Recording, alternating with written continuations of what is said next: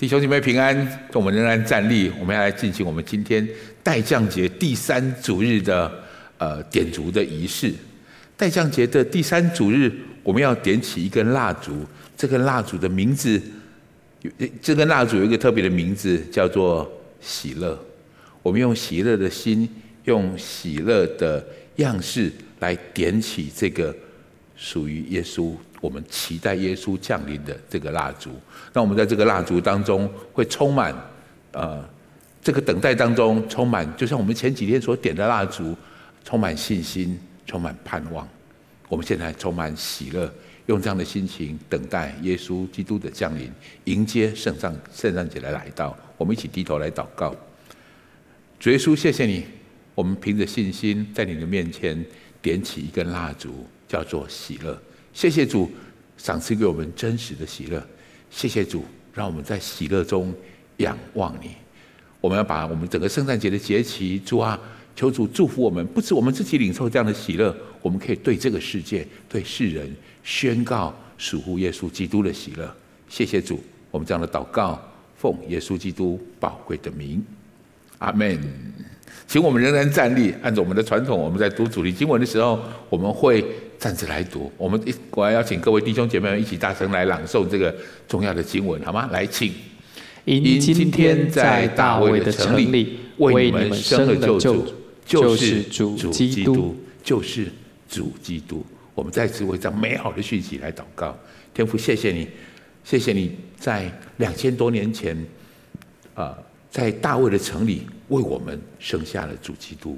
让我们今天可以在这里享受属于基督的平安，属于基督的属属喜乐。谢谢耶稣，我们恭敬的把以下的时间，我们的传讲，我们所聆听的，都恭敬的在主的手中。祝福主，让我们可以更多的在明白，更多的明白你的启示，更多的了解这位关于基督的讯息。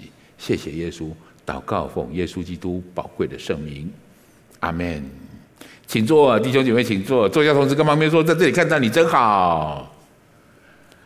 好，呃，我们在这个系列的主题呢，我们今天要进入第二讲。这个第二讲有一个非常呃特别的题目，叫救恩的实体。什么是实体？这个救恩的实体降生在大卫城里。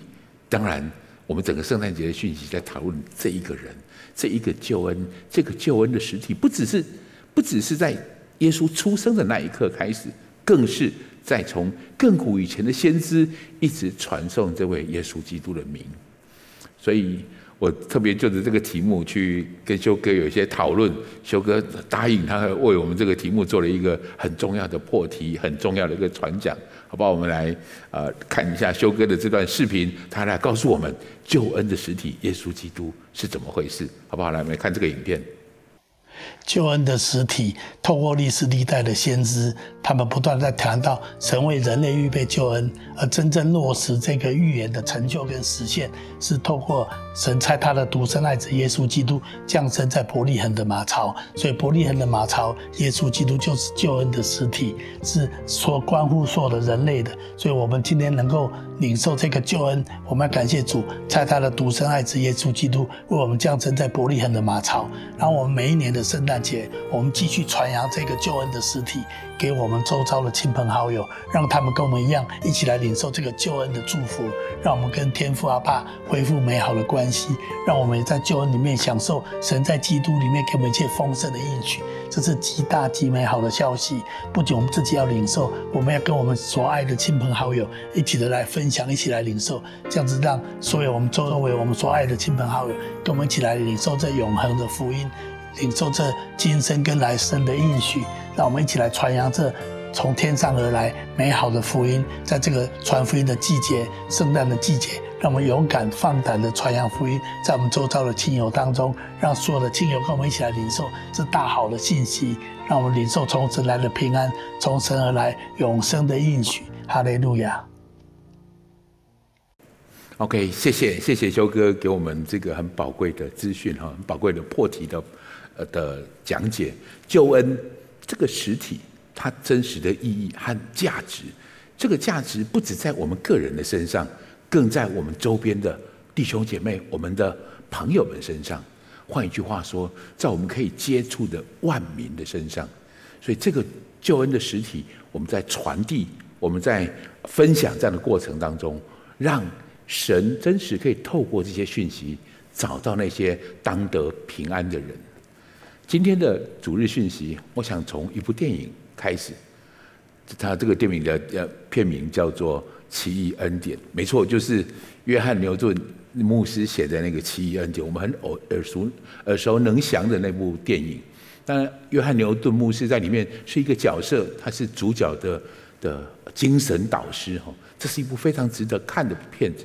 我对这部片子其中的一个对白，我特别印象深刻。我觉得看了这个对白，让我心心里面有很多的感受跟想法。我先这么，我先谈到这个这个电影。这个电影在谈到的东西是，有一次威伯福斯正在。祷告哈，他是解放黑日本呃，对不起，英国的一个国会议员，他一生致力在解放黑奴这件事情上极有成就，很受人敬仰的一位弟兄。有一次他在祷告，他的管家在旁边看到他在祷告的时候，那个管家问他这句话说：“先生，你找到上帝了吗？”韦伯福斯给他一个特别的回答。韦伯福斯说：“我想是他找到了我。”我想是他找到了我，哇！我其实看到这个对白的时候，我心里很感触很深。我想，大部分的基督徒不是在第一时间，通常我们在一段时间之后，我们会想起真实的情况，不是我找到了神，我找到了上帝在哪里？其实最大的恩典是，他找到了我，他找到了我，其实是一件多么重要。而且多么恩典的事情，对这个世人来说，我们现在所在的每一个世人来说，我们其实都在苦苦追寻，苦苦追寻一个得救之道。我们知道人生一定不像我们想象中这个样子，我们眼睛所观察到的样子而已。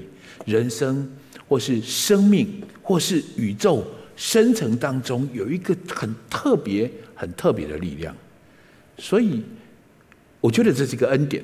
这个恩典是我们一直苦苦在寻找，但是耶稣基督圣诞节的这个故事在告诉我们，是神来找到我们。今天这个主日前半这个前面这个部分，我想就着我自己的经验，就着我自己的文化，我所经历的这些经经验，我来跟各位谈一谈。我认识耶稣的时候，我认识耶稣之后，细细想之后，我发现是他找到我的时候。我去思考这些事情，我曾经想过的问题，我曾经追寻的方式。首先，自古我们其实人们都苦苦探寻得救之道。我们知道一定有一条路，我们知道一定有一些途径，我们知道一定可能有某种方式，让我们可以跳脱这个看起来充满苦难的环境。让我给告呃给大家第一个子标题叫我们在寻找一件事情。本于某种法则的操作方法，本于某种法则的操作方法。我我的意思是，我们总在寻找一件事情，这个世上有没有某一种方法，我照着这样的方式去执行，我的人生就会是成功的，我就不会落入贫穷，不会落入苦难，落落入孤独，或是落入不堪的境界。一定有一条路，是不是有一种方法，我就可以得着一个最好的成就跟美好的样式？啊，为了让大家更了解我要做的谈事方式，我还带大家看一张这个图片。如果你看过这部电影，你就知道这是一个很特别的东西，叫无限手套。是我要谈的就是这个无限手套是一个工具，它的方法就是你需要弹指一响，其实就很多的事情会发生。啊，这个故事今天不是我要谈的重点，我谈那个部分的话就会花太多太多的时间。但是我要说的事情是，弟兄姐妹们，我想用这个事情来告诉你，我们在找。这个方法，找可以这么一做，很多事情就改变了。人们苦苦追寻一种方法，这种方法是不是能够解决我人生这些苦难的问题，这些不容易逮到抓到的问题？所以，让我举一些例子来说。第一个，行善积德，我行善，然后我做很多的好事，我就会得到很多的福报，这个是方法。另外，我们炼丹打坐，我们修行，或是许多人念经。啊，每一天念了多少多少的方式，我自己曾经做过这样的事情。比如念了哪一句话，哪一个咒语，你的心就会得到平安。我在找寻一个方法，可以得着一个得救之道。这是我曾经追求过的。其实我看到我身边许多人做了这样的事情。我们总相信，我们也总这么认为，总会有一些事，也许是命盘，也许是流年，也许是风水的摆放，也许。选择哪个日子做哪些事情，这些东西都在一个特别的法则之下。我很小的时候，我的一个亲戚啊，事实上是我妈妈的姑婆的先生，所以呃，我我妈妈的姑姑的先生说，我应该叫姑婆，叫姑丈公或是姑丈爷啊，就是就是啊，他是一位算命择日的先生啊。其实他，我小时候最喜欢到他家去。他很有地位，好，人们他家总是有人在排队等他，然后他高高在上，他人们很多的问题来，很谦卑的来问他，我要结婚啦，或是我要小孩要取什么名字啦，或是等等等等，有许多人家自己无法决定，觉得那个是很玄秘的事情的，他懂。然后我的这位姑丈公其实人很好，他是一个非常 nice 的人哦。然后他我喜欢在他家看到他为别人做这些事啦，做这个，他他手上有一些书。除了他自己，不准有任何人去翻。我曾经那时候我还很小，跟他说：“哦，可不去撒娇说，你能不能教我？你能不能教我这个？教我怎么样做这些事情啊？”然后他摇摇头。平时他可以很很玩笑，但是那个时候他变得很严肃。他告诉我一件特别的事，用很莫测高深的口吻，用台语告诉我：“天机不可泄露，天机不可泄露。”所以我一直觉得，我知道我。他现在所做的这个方法当中，背后有一个很深层的道理在，只是他不愿意告诉我，他不想告诉我。我想停在这个地方，我忍不住想停在这个地方。你得到的道，或是你寻找的操作方法，其实在影响你的整个生命，你对世界的观点，你的生命的价值观，还有你对这个道的看法。大部分的或许多的人。所谓的得道之士，他不大愿意分享他已经拥有的东西。可是换一句话说，后来我来到教会，我认识许多的基督徒之后，我发现基督徒很不一样。他迫不及待的想把他得到的东西倾倒给你，他迫不及待想告诉你，如果你去问他说：“你你你你怎么那么你你你怎么做到的？为什么你可以那么平安？为什么你可以那么喜乐？为什么你的祷告那么有果效？你可不可以教我？”我跟你说。这个基督徒一定不会跟他说：“哦，天机不可泄露。”这个基督基督徒会跟他说：“来，这是我们教会一万的报名表，你填好报名表就可以去参加成长班。你上完成长班，你就会更多了解。我很希望我可以把我所有知道的事情，通通都告诉你。我也愿意为你祷告，而且我要告诉你，圣经上面有一句话说：‘在后的要在前。’”虽然你比较晚认识耶稣，但是你从他的领受会比我更多更大，啊，这是这是完全不同的态度，这是完全不同的格局想象，所以我忍不住停在这个地方。你所领受的道，你所领受的基于某种法则的操作方法，你领受的这个方法，其实正在影响你，影响你的作为，影响你看这个世界的观点，影响你的热情。好，我们回过头来，我们在谈这样的主题的时候，我说，我们都希望找到一个法则，这个法则呢，就可以做出，就是在人生当中可以得到一个很好的、很好的这个果效的得救之道。我让我用这个例子来举，举个例子可能更清楚一点。我们想画一个圆，如果你拿一个笔，手画一个圆，总是不能画得很圆。所以你需要一个东西，一个工具，一个方法，叫做圆规。圆规是你的工具，用操作圆规成为你画圆的方法。可是关于这个方法，人们比较期待的是，啊，入门版的人希望我只要知道方法就好，我只要找到方法，告诉我方法就好。后面是什么原理？圆规为什么能够画出圆？我不那么在乎，不那么清楚，需需要去知道。告诉我方法是什么？我只要会画圆，人生就得救了。但是另外一方面，操作方法，我们学会了某种形式法则，这是显于表面的，背后一定有特别的原因。我能不能提出两个特别的原因？第一个，它一定有一个原理存在。就像如果我们在画圆圆规，我们知道它的原理是有一端是定住的、定点的，另一端是可以画出线条的这个笔的颜色。所以因为距离是固定的，这个笔就可以延续性的画出一个跟这个中心点相等距离的的线条。这个就是圆的定律啊，圆的定律。所以我们知道这叫原理，晓得的原理就会产生方法。所以另外一群人。人们另外一个方法，希望去寻找有没有可能，我可以找到一个万古不变，就是万变不离其中的绝对真理，跟真理绝对我。有一件事情是完全不会改变的，我能不能找到这样的事？许多人在找这些讯息。我们的中文很特别，有一个字专门在谈到这个概念。有没有一开始就有一个完整的真理？有没有一个？万变不离其宗的绝对真理，我们把它称作道。道这个字很特别，它的它的英文叫 logos，它的这是像希腊文里面在圣经里面也用到这样的一个字。这个字在表示它是一种思想、一种意念、一种言语、一种法则，或是谈到一种真理。我想我们华人更容易了解“道”这个字的意义是什么。事实上，这对整个世界。都并不 陌生。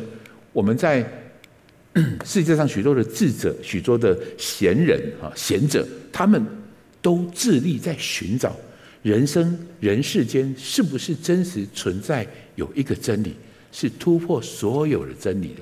有没有一个真理是万变不离其宗的？是最大的一个真理。让我举个例子来跟你谈这件事情。这其中，老子啊，你现在看到的这一切，都是这些伟人哦，这些很特别的贤者，我把它列起来。我不晓得你是不是也发现一件很特别的事，这一些古今中外非常重要、很有智者，他们在寻找这个道、寻找生命的源头的人，他们大概都出生在耶稣出生之前，大概四五百年这段时间，很奇妙，不是吗？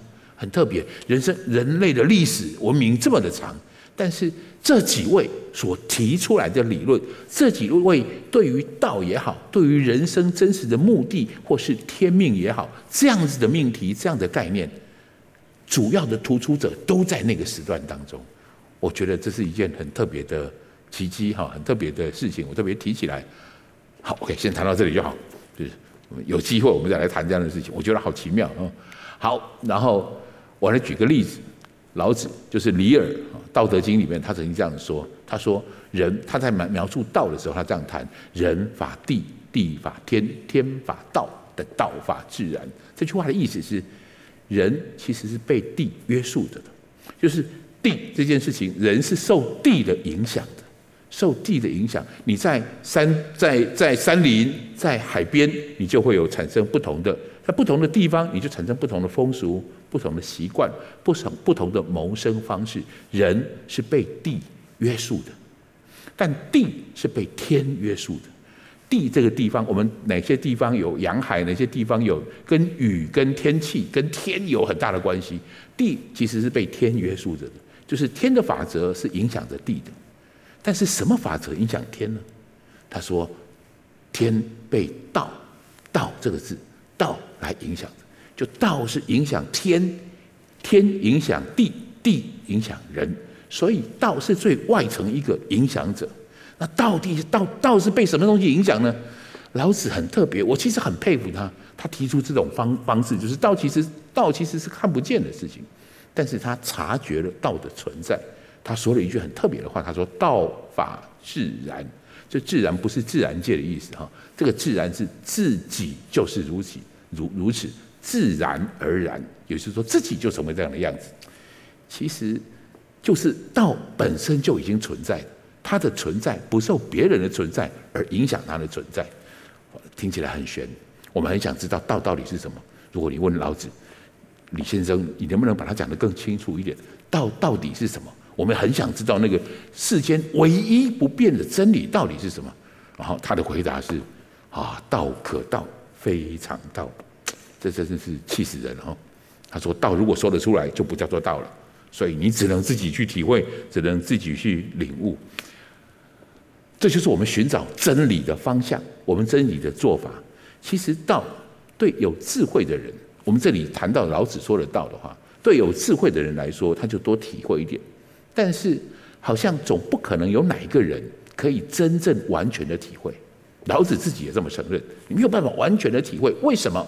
因为这个命题对我们来讲太大了，因为这个命题对我们对这个世界的影响，人类的能力来说太浩瀚了。所以没有一个人可以真实的找到这件事，但是我们又确实存在，知道存在这么一个道，这个道在管理、约束所有世间所有的万物。好，让我把这个事情停在这个地方。我今天谈这些事情，我希望引导大家去想一想，去思想一下，基督的意义是什么，或是这些人生生命的命题的答案，其实非常特别。我待会再继续跟各位好好来谈一谈。下一个标题，人类追寻的东西。我刚谈到圆规那个例子里面说，我们在找一个原理，找一个真理，我们才知道这个法则。法则要不就来自一个真理，要不法则就来自一个我们无法想象的高阶生命。那个生命会创造出法则。所以，人除了寻找真理之外，在寻找一个更令人降服的生命。什么叫更令人降服的生命？也让我举些例子起来，也许我们更清楚一点。我想说的东西是，我们在寻找一个有位格的超凡的生命，也就是说，它是存在的，它有脾气的，它是呃有喜好，它也有厌厌恶的，它可以被取悦，但是它也有可能被激怒，这叫做有位格。有位格，我们知道有一个。我们冥冥之中，或是在所有的人类里面，我们都觉得感受得到有一个有位格的生命在我们可以看得到的事情之外。对华人来说，我们最清楚的大概就叫这个名词，叫老天爷。爷就是一个尊称，把老天也放在一起，我们觉得我们赋予它一个很特别的事情，就是它是一个超凡的生命。这个生命体是我们无法想象的，我们承认它比我们更高阶。另外一种。另外，我们在谈更高阶的生命的时候，人们在追寻的同时，很容易把拟人化的神秘力量放到这里面。我们看到太阳，无论如何，太阳都会从天东东方升起。无论如何，你看到太阳有这么伟大、这么大的强力的光，那么大的热，令人崇拜，令人敬畏。于是，许多的人们开始把它拟人化了。原本是个太阳。但是我们把它想成，我们会拟人化以后，它就成为太阳神，月亮就成为月神，山有山神，河有河神，海有海神。我们把一切神秘的力量，我们把它拟人化之后，成为一个我们崇拜的对象，或是成为一个我们觉得我们可以靠着他们得救的方式。另外。最常见的事情，我们谈到这个令人降服更高阶的生命，很大的情形是我们那些古大的伟人，这些呃，对不起，伟大的古人，这些伟人们神化以后的结果，也许他们过世了，但是他们的生命三号我不知道为什么，但是总是他存留了下来的生命持续在影响我们，或是持续在引导我们，持续在照顾我们，持续在护庇我们。我们用这种想法，我们自己有这种感觉，很奇妙。人有这种感觉，只是找不到、抓不住那个实质的样子是什么，所以我们就会创造出许多的神明，许多的我们的想法。甚至我发现我们在华人的社会里面，我们会把我们刚过世的祖先，或者历代过世的祖先，想象成这样的方式，是一个伟大。他不见得伟大，但是他跟我是很亲切。他是跟我很亲近的，他会保护我的，所以他会护庇我的。这些，我们把它神化的结果之后，他就成为我们一个膜拜的对象，一个我们可以靠着他得救之道。我花这些时间来谈这件事情，是我想请各位弟兄姐妹们，我是来宾朋友们，我们想一想，其实他的我们做这些事情，本于某种我们在寻找寻找本于某种法则的操作方法。万变不离其中的绝对真理，还有令人降服的更高阶生命，我们的动机是正确的，是纯正的，因为我们需要得救。我再说一次，我们知道我们需要得救，我们知道我们需要帮忙，我们知道我们需要依靠某种恩典，所以我们在寻找。我们在探索，我们能不能找到这个得救的源头？在旧约圣经以赛亚书，以赛亚是耶稣来之前七八百年的一个先知哈，他在谈到这位救世主将来的时候，他有一段的描述，在谈到人们的这个情况，在谈到人们的这个情况，我们一起先读一下这个经文好吗？这个经文在以赛亚书的第五十三章第六节的上半部，我们一起来读，来请。我们都如羊走迷，个人偏行己路。我们都如羊走迷，个人偏行己路。在谈的是，我们其实都知道路在哪里。啊，对不起，我们都知道目的在哪里，只是我们迷路了。这很不一样。我们的目的是对的，我们的。想去的地方是正确的，我们需要得救，我们需要被帮忙，我们需要恩典，我们去的这个方向是得救，是是正确的。只是我们像羊走迷了路。我想说，每一只，我想你一定迷路过，没有一个人迷路是故意迷路的。我再说一次，没有人迷路是故意迷路的，他的动机都是对的。我想要找到正确的方向，正确的路，只是。我找错了，只是我没找到那样的道路。各位，这就是我们今天所谈的救恩，我们谈的恩典。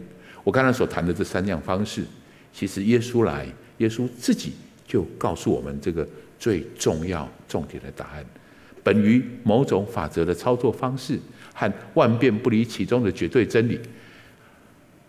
耶稣说：“我就是道路，我就是真理，我就是生命。”本于某种法则的操作方式、操作方法，就是方呃那个道路啊。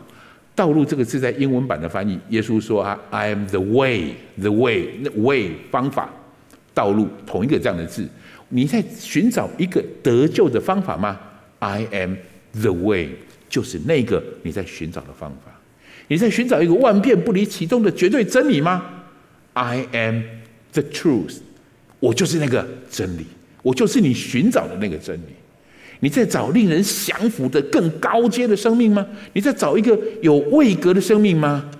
我就是那个生命。I am the the life。所以弟兄姐妹们，我们众里寻他千百度，耶稣在这个时候，这是圣诞节最核心的讯息，他来了。我们在寻找的这些事情，他给我们最正确的答案。我们来读一下。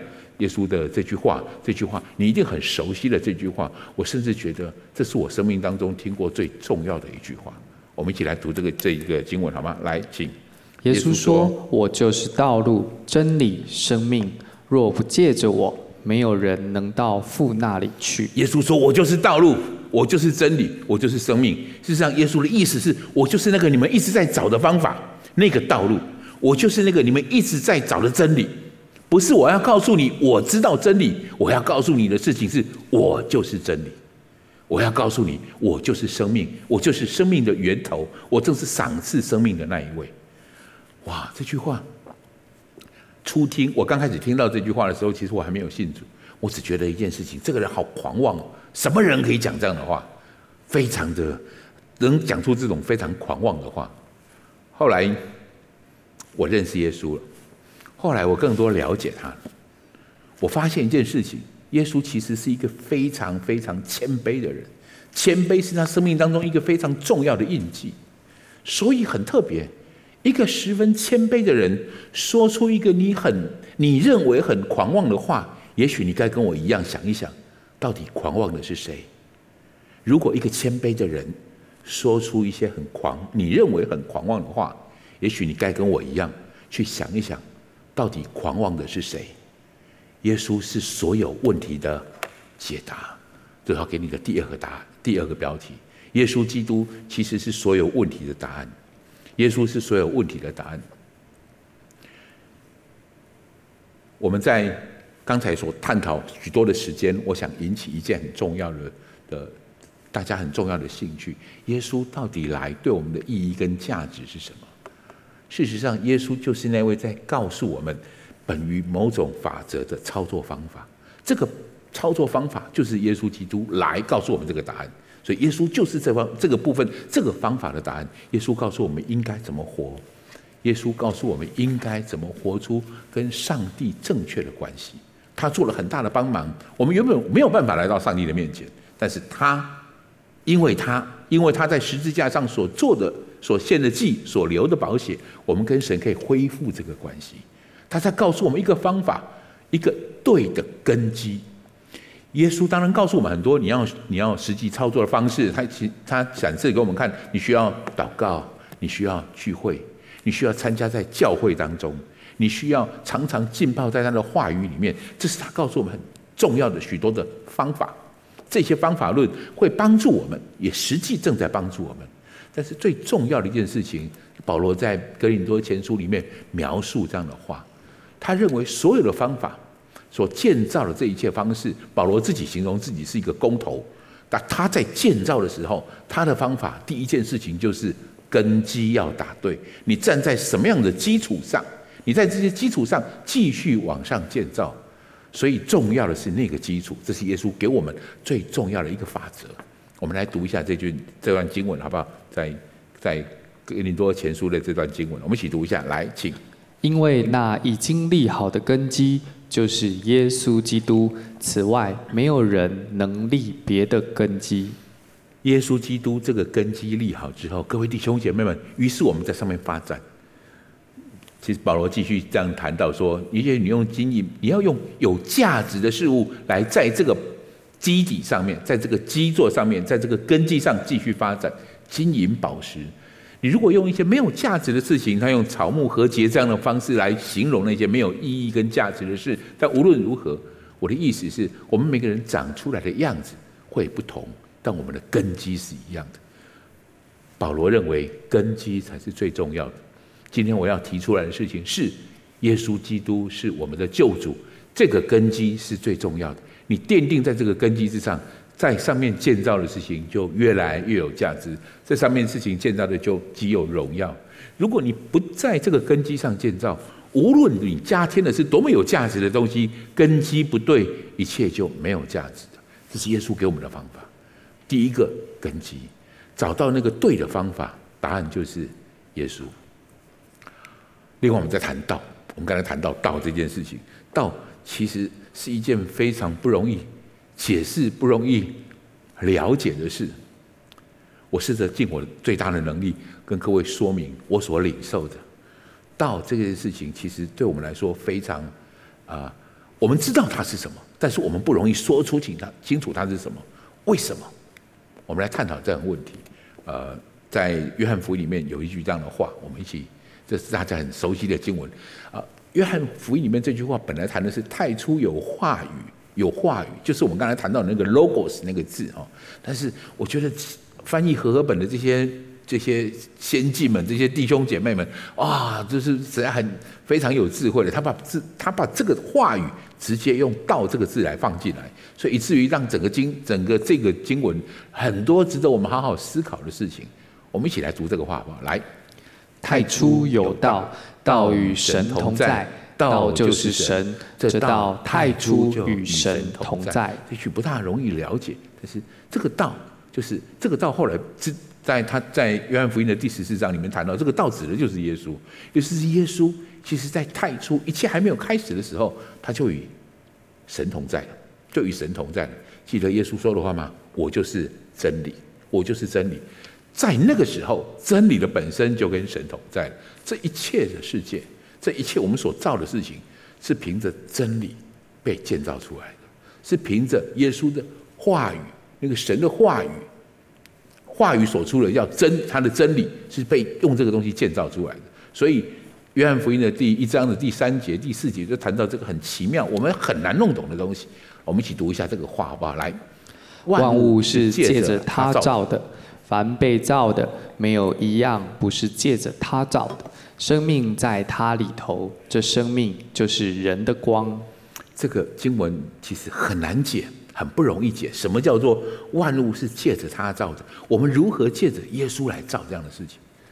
但是最近我正在了解，在参与一个很特别的话题。我不晓得你已经开始参与这件事情了。元宇宙，元宇宙是很特别的、很特别的一个呃，最近刚发起来一个概念个。这其实这个平台还没有完成啊，要把这个平台真正元宇宙的平台，就是完成起来，可能还需要将近十几二十年的时间。但是它的雏形已经具备了，它的观念已经对了，它的观念大家已经能够接受跟拥有了。也就是我在一个虚拟的环境当中，我可以注册一个账号。这个账号里面，我透过虚拟的虚拟实境的设备哈，比如像 VR 的眼镜啦等等这些，我就可以如临其境的在另外一个空间。我们本来认为这是虚拟的空间，但是现在它虚拟跟实体当中距离越来越薄弱，就是它的差别越来越少。让我尽快很快速的举一个例子，我们现在都用过。视讯的平台，是 Zoom 也好，或是 Google Meeting 也好，我们常常聚会的时候会这样用到。比如说，我跟啊几个弟兄姐妹一起开会，我跟宇文哥一起开会，我看到的宇文哥是在我的荧幕电脑荧幕上面，电脑荧幕上。如果你在元宇宙的世界里面，如果你在元宇宙有注册了一个账号，我们也去 book 了一个会议室，我们两个人就会走到那个会议室里面去，宇文哥就坐在我旁边。我的意思是，当我拿着我的 VR 眼镜。往右边看，我就会看到宇文哥。宇文哥坐在我的右边，所以他往左边看就会看到我。他不只看到我，他可以看到我的穿着。当然，所谓的穿着指的是我在虚拟空间，也就是在元宇宙里面，我在那里搭配的穿着。我在那里可以穿很特别的衣服。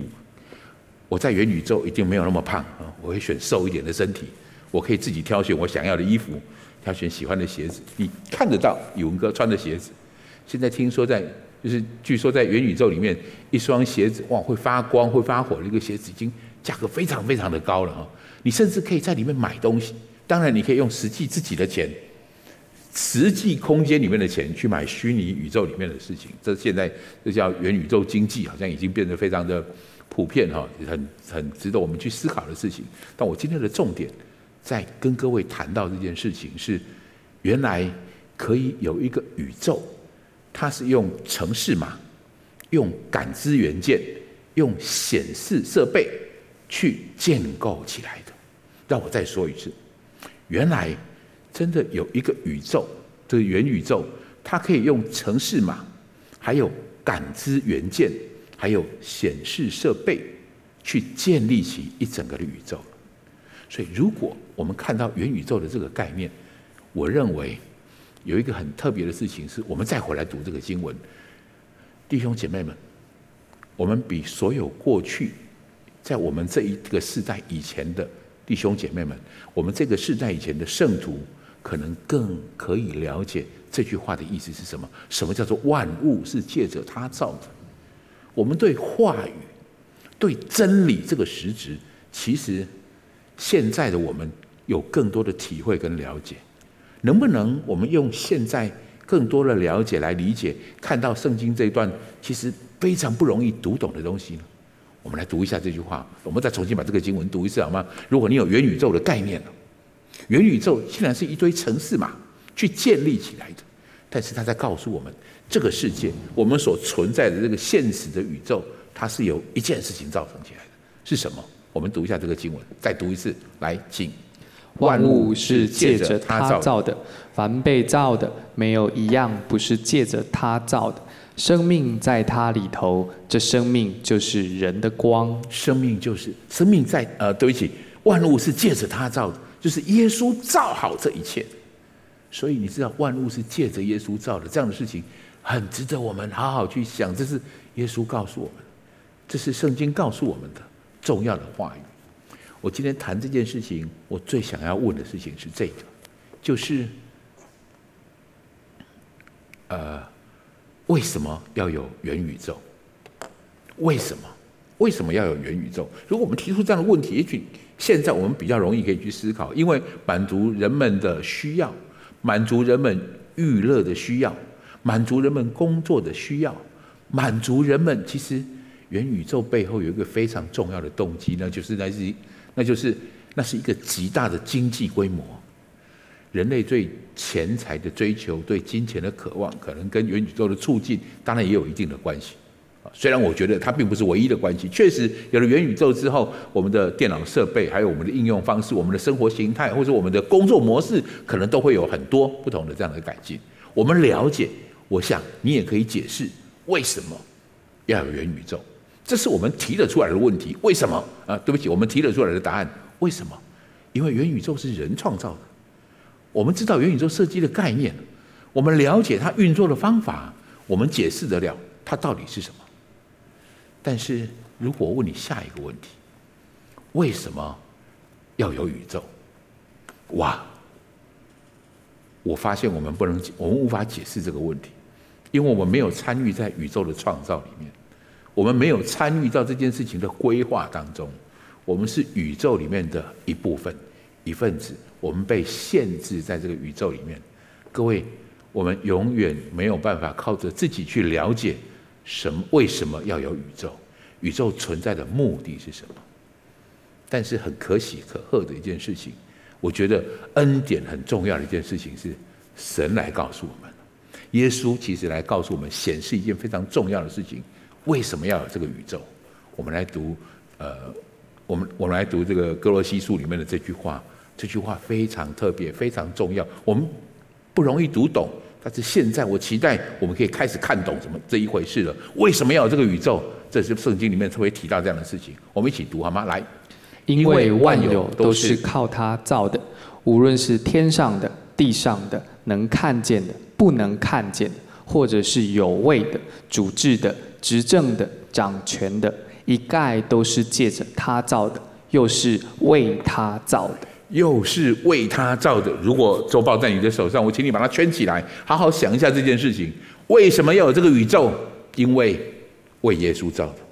为什么要我们现在存在的这个宇宙？为了耶稣，他就是原因，他就是那个最核心的真理。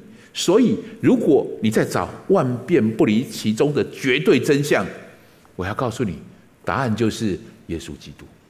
这个世界是为他造的，这个宇宙是为他造的。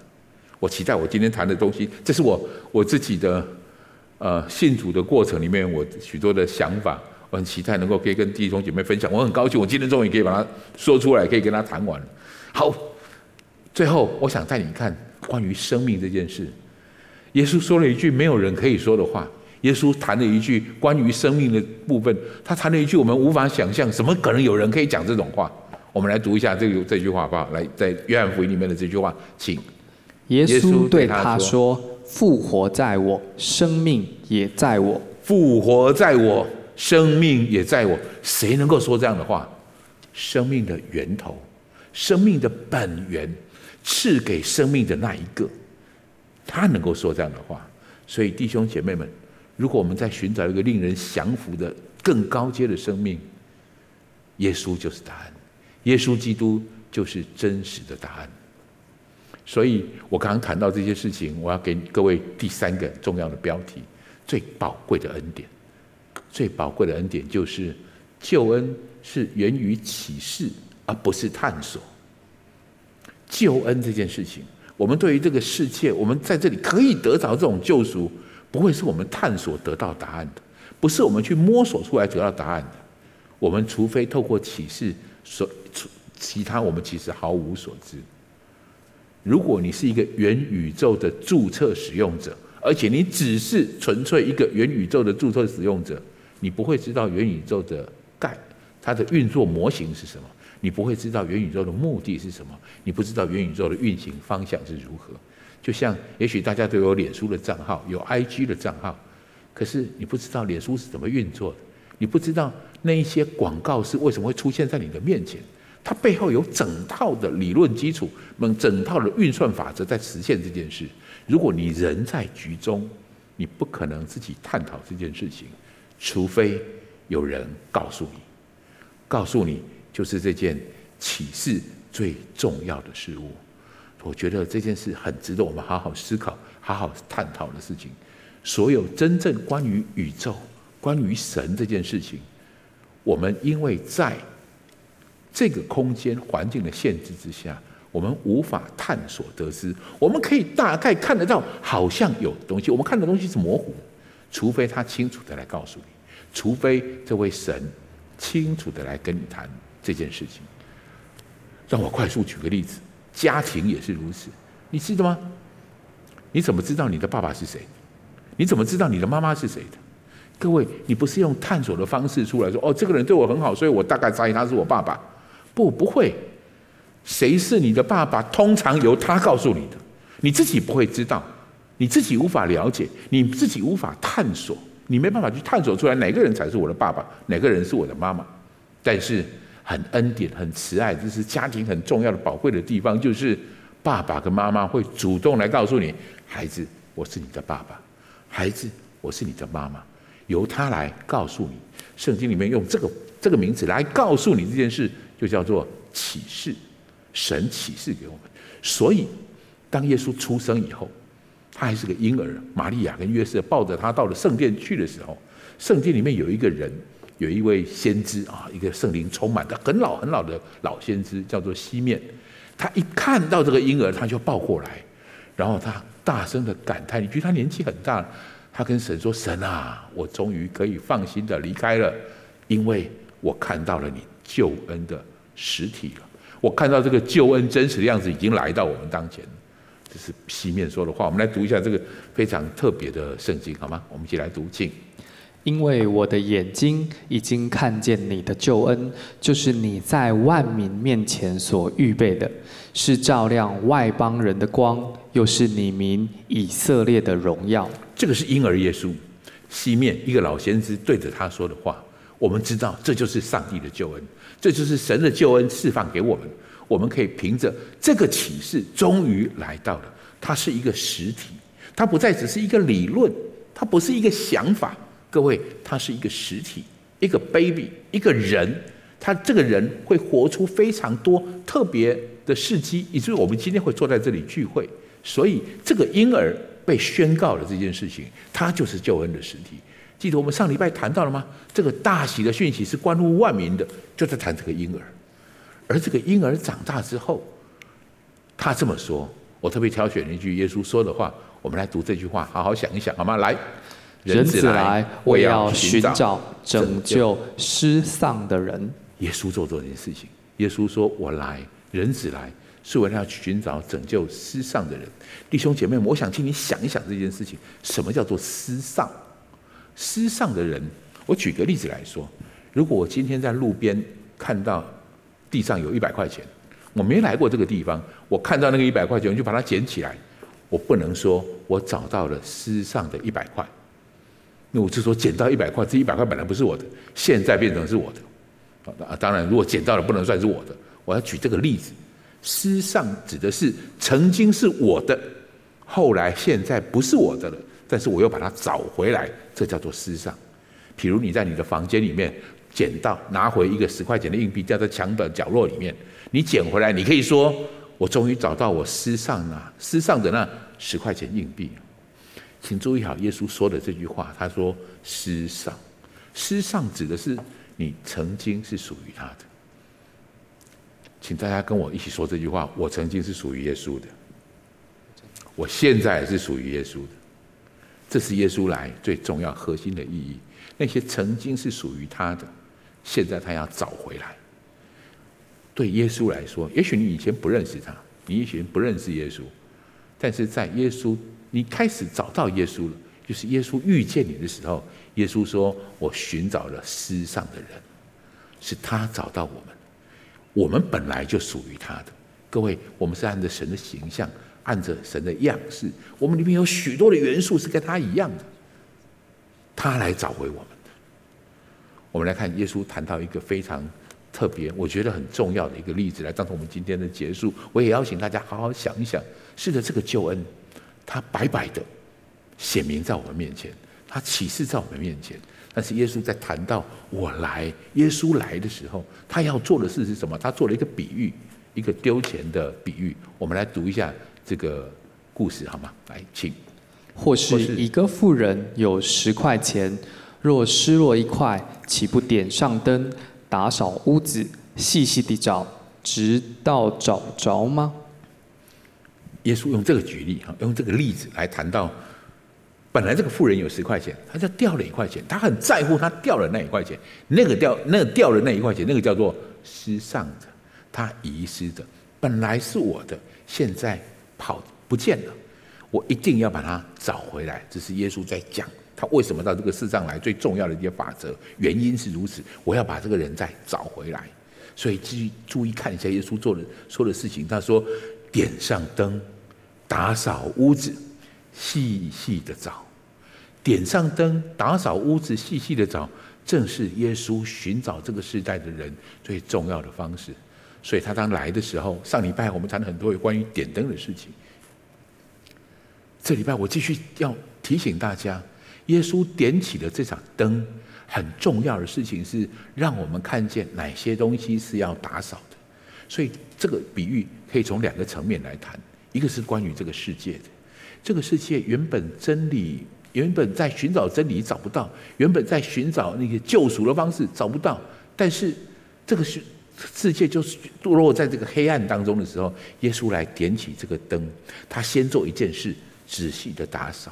把那些错误的东西，把那些不对的东西、肮脏的东西，把那些污秽的东西清扫掉，扫完了，我才能够找。所以耶稣来做了许多洁净的工作。对于这个世界是如此，为什么还要细细的找，去找出那些本来就属于他，但是失落的那一群人？对于这个世界来说是如此。可是今天，我想特别跟你介绍我自己的领受。这个是耶稣得着我们的方法，我指的是我们个人。耶稣会在我们的生命里，对我自己来说，我的经验是如此。我开始认识耶稣之后，耶稣帮我点起一盏灯，让我看见他是谁，于是我就看见我是谁。他先点起一盏灯，让我知道我核心的身份跟价值，让我知道他在我生命当中的意义是什么。这是他的第一个动作。点起我生命里面那个灯，然后他会开始打扫那些本来不属于我的一些脾气也好、性格也好，可能过去的哪些错误的遭遇所产生的这些混乱的思维，或是哪一些错误的想法所产生的这些呃这些这些消极的性格跟想法，神轻轻的打扫，神要把这些东西一个一个拿开，于是。他要细细的找，把你生命当中那一些本来就属于你的，本来你应该你在被创造的时候应该有的样子的，你的活泼，你的良善，你的热情，那些被杂物、被污秽的事情肮脏盖住的东西，耶稣打扫完之后，把那些一个一个的找出来，耶稣。不是来创造了我们身上哪个生哪个部分的生命，耶稣来找回我们，是在恢复我们原来应该有的样子。让我再说一次，耶稣来是来找回我们，恢复我们原本应该有的样子。弟兄姐妹们，你看到了吗？你了解到了吗？耶稣开始在你生命当中点起这盏灯了吗？我们一起来祷告。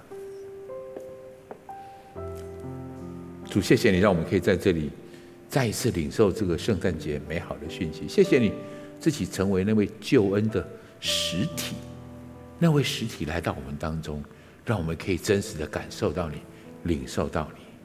谢谢耶稣。我祷告，对某些人来说，你的寻找已经结束了。你曾经苦苦追寻那些生命之道。你曾经苦苦追寻那些得救的方法，但是今天，我觉得耶稣来跟你说：“我，我就是那一个你寻找的，我就是那个道路，就是那个方法，我就是那个法则，我就是真理，我就是真实的生命。我不只是生命，我是生命的本质，赏赐生命的那一位。所以，孩子们，你的寻找结束了。”不是，不是你找到了我，是我终于找到你了。不是你找到了我，是我终于找到你了。我也觉得好像神要我这样说，神要我提出这个问题：孩子，你是不是已经发现我在你生命当中点起了一盏灯？你开始看见了吗？对我们当中有些人来说，我觉得是耶稣已经差派圣灵开始对你的生命开始仔细的打扫，那些过去的错误，也许是自己造成的，也许是别人造成，那些错误造成了许多本来不应该属于你的性格，那些遭遇产生了许多本来不应该属于你的想法。圣灵现在开始在对付这件事，他在开始打扫干净。我觉得神好像要我鼓励你，允许圣灵去对付那些错误的、原本不该属于你的负面思维、那些想法或是那些习惯。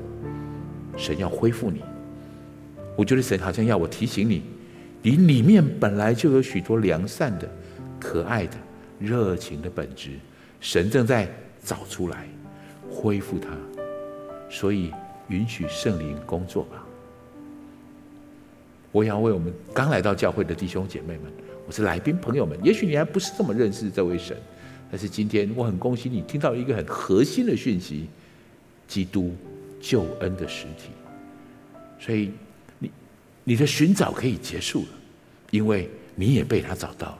如果你愿意接受这样的结果，你愿意接受这位救主也成为你生命的主，我要带你做这个祷告。你可以跟我一句一句来祷告。亲爱的主耶稣，谢谢你让我认识你。我现在要打开我的心，邀请你到我的心中来。成为我生命的救主，成为我的主宰，请你原谅我的过犯，赦免我的罪，带领我前方的道路，走在你恩典的旨意当中。谢谢耶稣，我这样祷告，奉耶稣基督宝贵的圣名，阿门，阿门。恭喜你，如果你跟我做了这个祷告，愿上帝的祝福可以真实的。释放在每一个人的弟每一个弟兄姐妹的身上，好不好？在今天的呃讯息的最后，我们一起从座位上站起来，领受上帝的祝福，领受上帝的祝福。今天我们的主题是谈到救恩的实体，我要奉耶稣基督的名祝福我们每一位看到这个视频的，在主日现场的每一位弟兄姐妹们，都领受这个救恩，领受耶稣基督白白的启示，让我们生命当中。恢复原先上帝创造我们时候那个完美美好的样式。谢谢主，我们这样的祷告，奉耶稣基督宝贵的圣名，阿门，哈利路亚！我们一起拍掌归荣耀给神。